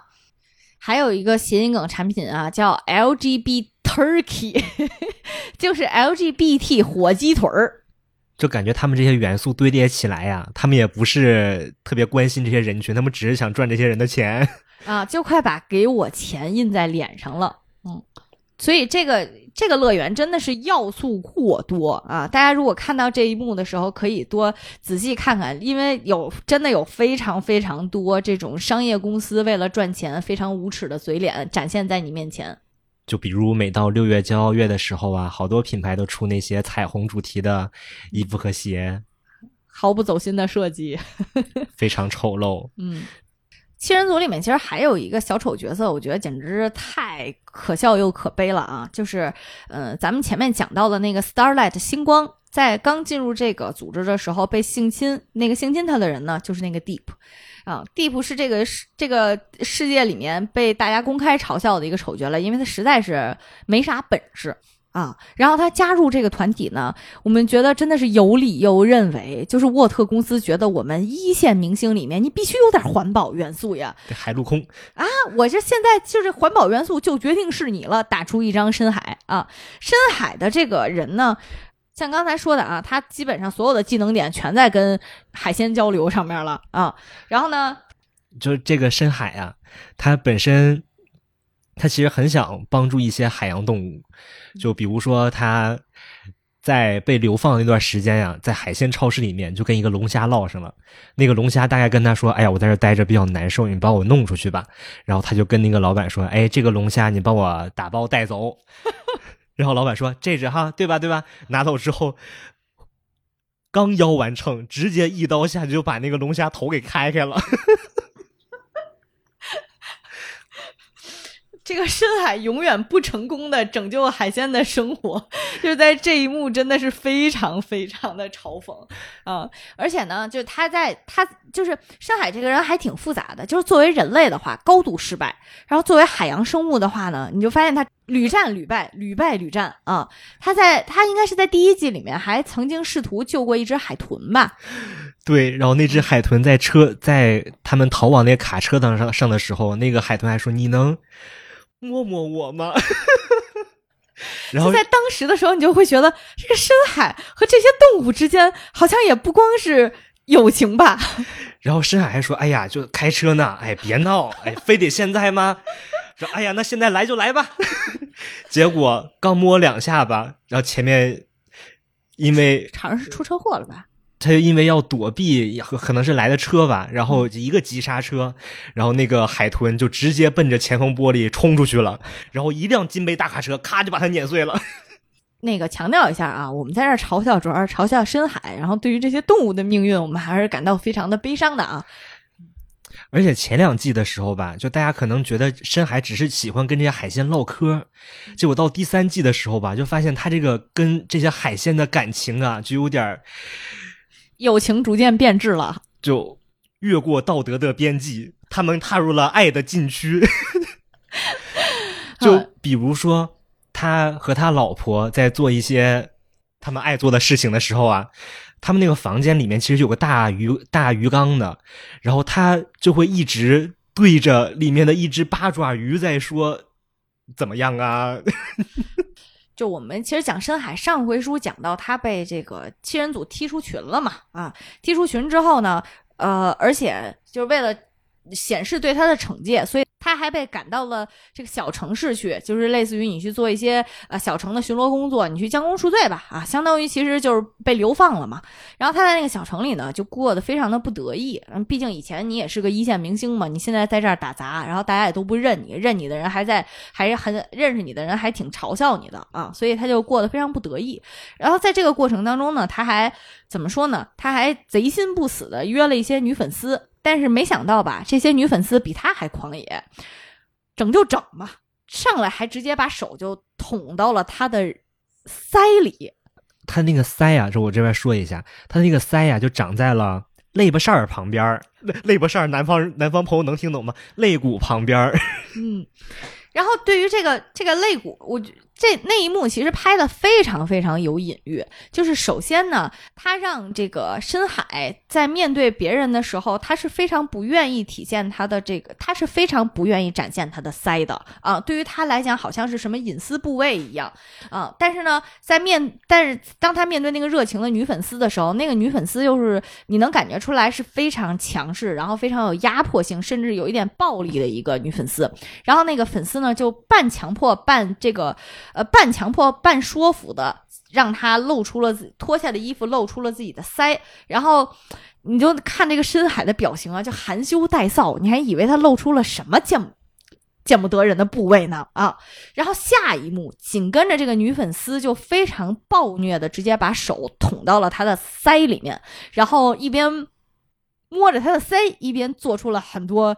不可描述的事情啊。然后当时你看那个深海的表情，他一边是非常痛苦，然后一边是非常羞耻。这一幕其实就是想告诉我们，当深海，呃，这一幕其实就是想告诉我们，就是深海所遭遇的这个东西，哎，很巧也是强奸啊，和他之前对呃对星光或者是呃其他女员工，对做的事情其实是差不多的。然后嗯在这一刻，他终于也体验到了自己之前犯下的那些罪过。嗯，这一幕其实当时看的时候，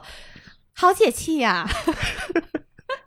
一点都不同情呢。嗯，深海在给自己找出路的时候呢，他找了另外一条让我们看起来非常有意思的出路，就是他求助了教会啊。一个邪教组织，啊，一个邪教组织。这个邪教组织呢，看起来也挺光鲜亮丽的哈。然后那个邪教组织负责人呢，也是每天西装笔挺啊，也是感觉看起来非常有权、有钱、有权势、有话语权的这么一个人啊。他给深海提了一整套的这个人生改造计划吧，大概是这么个讲讲讲法儿。对他的人生操控到了什么程度？帮他选媳妇儿。连对，连媳妇儿都是帮他选的啊！甚至呢，几个候选人，深海挨个见了之后，哈，深海确实对其中某些啊漂亮姑娘产生了海鲜般的感情啊。跟这个跟这个教会的领导一说，教会的领导说不行，这不适合你。嗯，对对，你选的是单纯的老婆吗？你选的是一个你的品牌计划中的一部分。你要看这个人能不能对你的品牌形象产生提升。对，所以深海就深海那会儿就可以说完完全全受到了这个组织的控制啊！你所他所有的这一切都是受到这个组织的控制的啊！但是不得不说啊，这组织确实还挺有点本事的。经过这一系列改造，其实深海是可以说自己哎，我洗心革面了啊！我受到了宗教的洗礼。毕竟，尤其其实啊，美国还是一个挺受深受宗教影响的国家啊。所以他经过了这些操作，相当于是给付出做了铺垫啊、而且甚至呢，当时呃，他的教会的上的这个领导已经承诺了，说呃，基本上完成了这一套，你就可以再重新加入 The Seven 了。应该可能当时我估计啊，是这个教会和沃特公司达成了什么协议，嗯，所以当时深海是满怀期望的啊。但是不幸之处就在于呢，半路杀出个火车头，半路杀出了个火车头，因为当时正好这个事情发生的节点呢，就是刚才我们提到的这个风暴女的纳粹事件啊，这个给深海定制的这个名额就这样被。火车头给抢走了，那没办法呀，人家现在组织就是需要一个黑人呢，你除非你现在跟大家说你有非洲鱼的血统啊，要不然真是神神仙难救啊。感觉当时宣布让火车头回去的那个场面，就是白云黑土，谁当火炬手？白云都站起来了，说半年了都宣传我了。对，确实是这样。然后呢，但是不得不说啊，呃，呃但是一定要说啊，就是我估计应该是深海后来找的，呃，但是应该是深海的那个智囊团老婆，真的是给他起了莫大的助力啊！扭脸儿，深海就找找到了一个全新的宣传卖点。深海他写了一本书啊，这个书的名字就叫我如何逃脱学校组织？深海那本书其实就是他的名字，就叫 Deep，但是那个呃，对，但是他整个主题主旨就是刚才凯凯说的，我是如何逃出的邪教组织啊，我怎样和这个邪教组织斗智斗勇，这其实也是一个很重要的卖点嘛。他就凭借着这本书啊，登上了这个黑袍界的奥普拉访谈秀，这一通唠唠完之后呢，又给自己博了一波曝光量，嗯，而且那个时候其实一个特别。呃，有意思的点就是你会发现，他的那位教会给他选的老婆也在对他进行精神控制，我觉得啊，简直就是形影不离，就是所有的决策，他见所有的人，他老婆都会都会指挥他跟在旁边，然后说：“来，你说一下吧，你。啊，而且甚至在不方便发言的时候，会迅速的给他发发信息啊，你现在怎么样？你现你现在就要向祖国人投诚，你现在就要跟祖国人示好，必须要这样才行啊。”这哪是娶个老婆，这是娶个市场总监呢。真的是啊，但是他这个市场总监啊，确实帮他摆平了很多很多很多事儿啊。这个市场总监后来也交代过，这个这个女生呢，本来得到了一份瓦萨学院的教职啊，就是我们之前在《风骚女子》那期节目里提到过的，就那个女主毕业的那个美美国的名校女校啊，就感觉现在这个学校在我眼里的这个形象变得奇怪了起来，就是老出神人。嗯，这位这个女生呢，就是非常非常有手腕啊，但是但是深海和她之间的感情啊，总有第三者，就是刚才我们提到的，就是深海永远放不下的他的海鲜朋友。嗯，比如说呢，他在和老婆激情亲热的时候，眼睛永远盯着鱼缸里的一条八爪鱼。啊，然后这个时候他说的是“用你所有的手拥抱我”，他老婆听到此处，什么叫所有的手？我就两只手，哎呀，但是他老婆那个时候还是没有意识到，他们之间第三者不是个人。嗯他老他老婆那个时候应该还没有意识到第三这个第三者的威胁的啊。然后确实后来有一次啊，这个深海啊找到一只八爪鱼，让这个八爪鱼让用他所有的手拥抱了他，就是在那个英雄群交会上，就当所有的英雄都在找其他的英雄进行亲热的时候，我们星光发现深海在一个鱼缸旁边儿然后重要的位置护着一只八爪鱼。那一幕简直是太震撼了，主要是星光都已经扑到深海旁边举起手机了，那个鱼还没还没放开他的所有的手，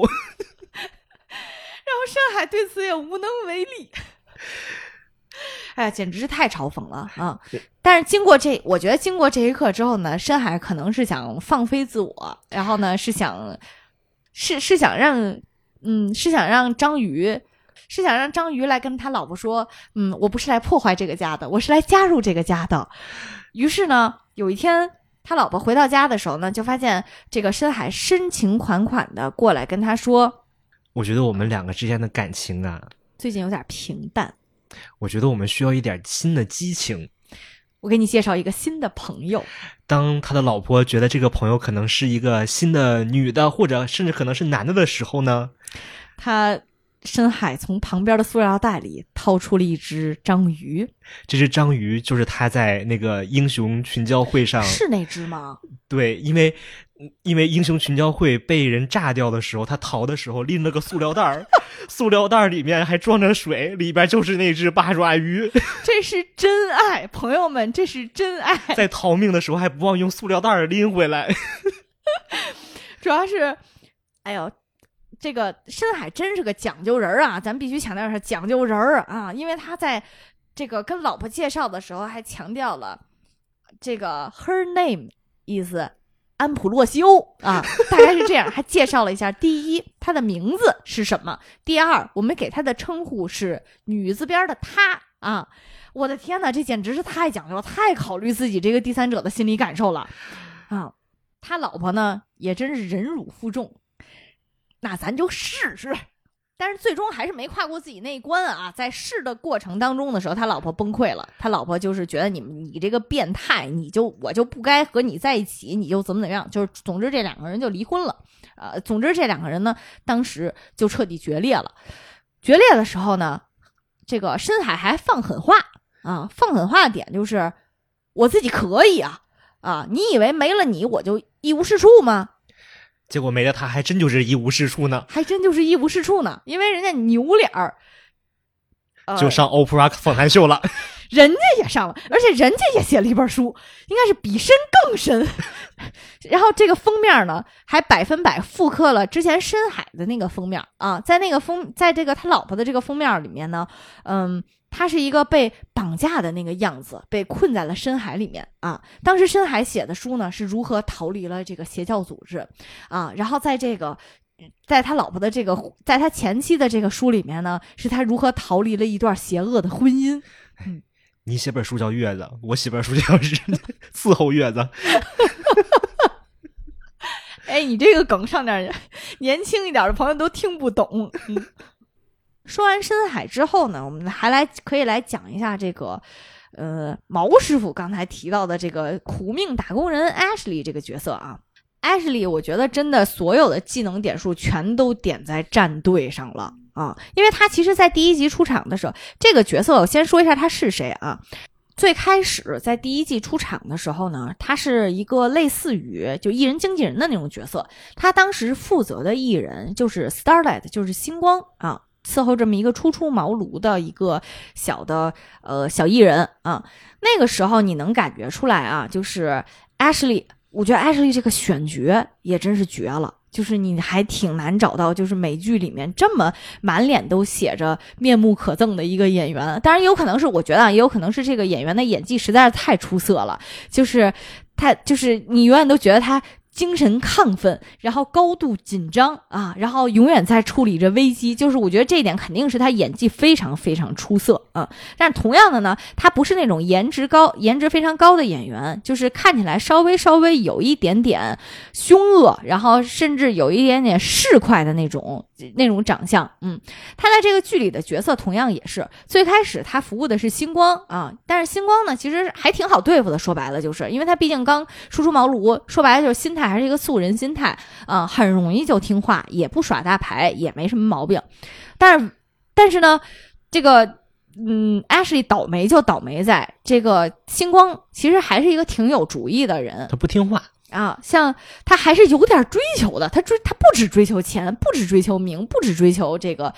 像其他的明星一样追求色情啊，他就是想求是求个正义。所以就是在。这个第一季里面石破天惊的当众揭露了自己被性侵之后，艾什莉其实遭遇了一个命运给他的滑铁卢啊，简直是啊！我负责的这个艺人团队居然出了这么大的事儿，完全没有 rehearsal 过啊，完全没有彩排过，你居然敢在这儿出跟我揭露这个这个这个性侵，你让我怎么处理呢？啊！然后艾什莉从那个时候起好像就感染呃。从那个时候起，好像就形成了一个自己的行为习惯，就是他高度紧张的时候，他就薅自己的头发，啊，他不是一般的薅，他一抓就是一大撮啊。然后沃特公司让我觉得非常邪门的一点就是，明明。一个组一个团队有七个英雄，但是好像就只有一个阿什利在伺候所有人啊！在这边刚刚给星光解决完这个呃性侵事件的这个后续公关手段，马上就要去开那七十多个小时的深海呃，马上就要去开那七十多个小时的这个火车头撞人事件的危机公关会议啊！沃特公司这么有钱，你能不能多招几个人啊？阿什利再可怜也最不至零零，也最不至九九六零零七呀，对不对？所以他最后秃也是有道理的，就是他不薅秃了也得 自然秃掉。就斑秃就跟压力非常的相关，当你就是精神压力非常大的时候，你会这为什么又变成医学科普了？我觉得 Ashley 的超能力就是他能在这么高强度的工作压力下还活着。但是 Ash 呃 Ashley 这个人呢，他也不光是惨，他也特别可恨啊！我我觉得这个。我觉得看他，我就想起来一个对人的评价，就是，嗯，在职场中，媚上必然欺下，嗯，就是你去看他这个 Ashley，对于祖国人，对于那些非常有威慑力、非常可怕的那些上司来讲，他简直就是小绵羊，你说跪舔，跪舔，你说啥就是啥啊！你说今天那个要把谁给踢了，那我马上就踢了。这个剧里面其实有一个特别经典的一幕啊，就是当时祖国人心情不好，要拿他撒气。当时祖国人对他说了一句特别难听的话，就是你，他当时说你脑子是不是被一群猴子给操傻了呀？啊！而且祖国人说完这句话之后，要特别明确的，这个就听起来这是一个反问，就是一个羞辱嘛，不需要回答。但是祖国人不是这么。这么做的祖国人是一个特别喜欢对身边的人进行服从性测试的人，就是我对你说出了这个羞辱性的话，我需要你回答，所以他当时就会要求 Ashley，请回答我的这个问题。Ashley 就必须站在那儿，非常呆呆的，就是复述，不，我没，我的脑子没有被一群猴子操傻啊！就这这段对话简直不不为别的，就是为了羞辱你，但是 Ashley 就能承担下来。问题就是 Ashley。在这儿受完羞辱，他扭脸就去找了自己的下属，然后跟自己下属训话的时候，就会问：“你脑子是不是被一群猴子给操傻了呀？”现在回答我啊，这不是一个反问。然后他就要听到那个下属说：“不，我的脑子没有被一群猴子操傻。”我的天哪，就是你没有从来没有看到过这么又媚上又欺下的人啊！然后紧跟着呢，阿什利就会从。办公桌底下掏出一套性虐待的工具，淫笑的看着自己的这个下属啊，然后后面的剧情也没演，我也不知道是什么，你们猜吧，反正啊，当时就会觉得，就是 Ashley 这个人简直是太栩栩如生了，就是怎么会有这么讨人厌的职场打工人呢？啊，但是 Ashley 也真是靠着自己生舔，舔出了一条生路呀，从普普通通打工人。到 CEO，啊，就是在这个祖国人终于杀出了一条生路，把这个呃原来的这个 CEO 给干倒之后，万万没想到他扶植了身边的这个 Ashley 啊，但是其实也不能说万万没想到了，毕竟祖国人想想要的无非就是一个任我揉捏的一个任我控制的一个人，所以他当时选了 Ashley。当时 Ashley 新官上任的时候换的那套衣服，我不知道大家注意到没有，它是一件非常鲜艳的红白条纹西服。啊，这件西服完完全全就是祖国人的披风的那个花纹啊，基本上他的这个站队立场就已经让全世界都能看出来了啊。然后在第三季的开头，其实 Ashley 也贡献了一个非常嘲讽的片段，嗯、就是当时呃这个超级七人组拍了一个新的电影叫《超级七人组新纪元》，嗯，然后在前头五分钟，你还能看见艾什莉非常亲切的这个邀请这个片子的导演一起在红毯上，就是呃说着那些冠冕堂皇的话，然后紧跟着一个镜头就切到他和这个导演在厕所。隔间儿干一些不可说明的勾当，然后呢，在这个边说，艾什莉还边羞辱这个导演啊！你就片子拍的太烂了，你还得让人帮你补拍啊！你就是一个毫无才华的导演。他一边辱骂这个人呢，还要一边辱，还要一边让这个人自己承认自己是个毫无才华的导演。哎呀，我的天哪，这个这一幕简直太 Ashley 了。他还让那个男的那个导演薅他头发，然后那个导演就就就拽住他头发，就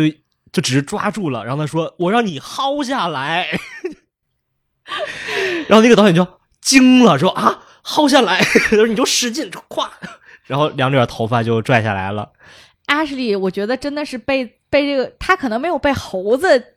弄傻，但是他可能被这个工作给弄傻了啊。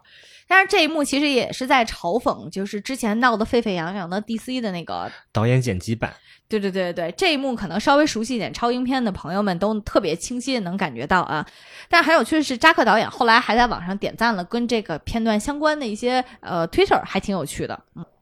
就是从 Ashley 和 Homelander 他们就祖国人他们两个最后就是相互勾结，一个成为 CEO，一个成为 CEO 背后的男人，这点其实也能看到，就是大家其实都对于这种权利是非常上瘾的一个状态，就大家都非常追求这件事情，因为其实之前对不起啊，补充一句吐槽，就是他哪是 CEO 背后的男人呀，他是骑在 CEO 脖子上的男人呀。对，因为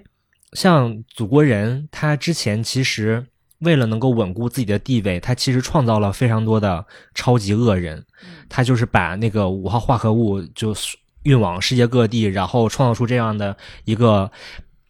这样新的威胁，然后才能让他的位地位更巩固。其实这是他是在一直巩固自己的地位。然后后面当他有点自以为是去找了他的当时的 CEO 去谈判的时候，被 CEO 贬得一文不值，然后他才理解到了，就说他现在有自己的这个能力，也完全不是说一个。非常所谓的实际的实力，实际的实力是因为你要拥有这个公司，你要拥有五号化合物的控制权，所以他在后面一步一步的通过自己的计谋做掉了那个 CEO，把那个 CEO 做下去了，然后他坐上 CEO 这个位置，然后来拥有这个公司，其实都是一点点往，就是让自己的这个权力往上爬，然后包括后面就像那个修一和。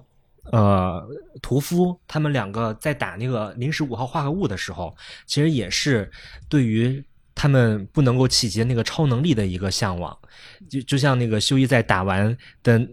他第一次拥有那个瞬移超能力之后，他们返程那个车上，他露出一个意味深长的笑容，你还记得吗？他哪是意味深长啊？他感觉就跟喝醉了一样。哇，他那个笑容只有就是在你知道好莱坞电影，就那个主角经历了人生一系列动荡，终于找到人生的真谛的时候，才能有的那种笑容，他露出来了啊，如梦似幻，看着自己那条胳膊，啊，对，非常的享受，非常的幸福，而且在而且当时其实情况不，当时情况还挺危急的，嗯因为在这个他坐的这辆车后座上面是他的这个两个战友，其中呃是他的这个战友正性命垂危的被抢救。也就是喜美子。嗯对，然后在那个情况下，他看着自己的胳膊，露出了无比幸福的笑容。对，就像呃，说到喜美子，我也正好就说一嘴，就是你看，就普通人，就像修一和那个屠夫，他们在渴望拥有超能力，嗯但是像喜美子这样的普通人，他被注射了这个五号化合物之后，他其实一直都想摆脱自己的超能力，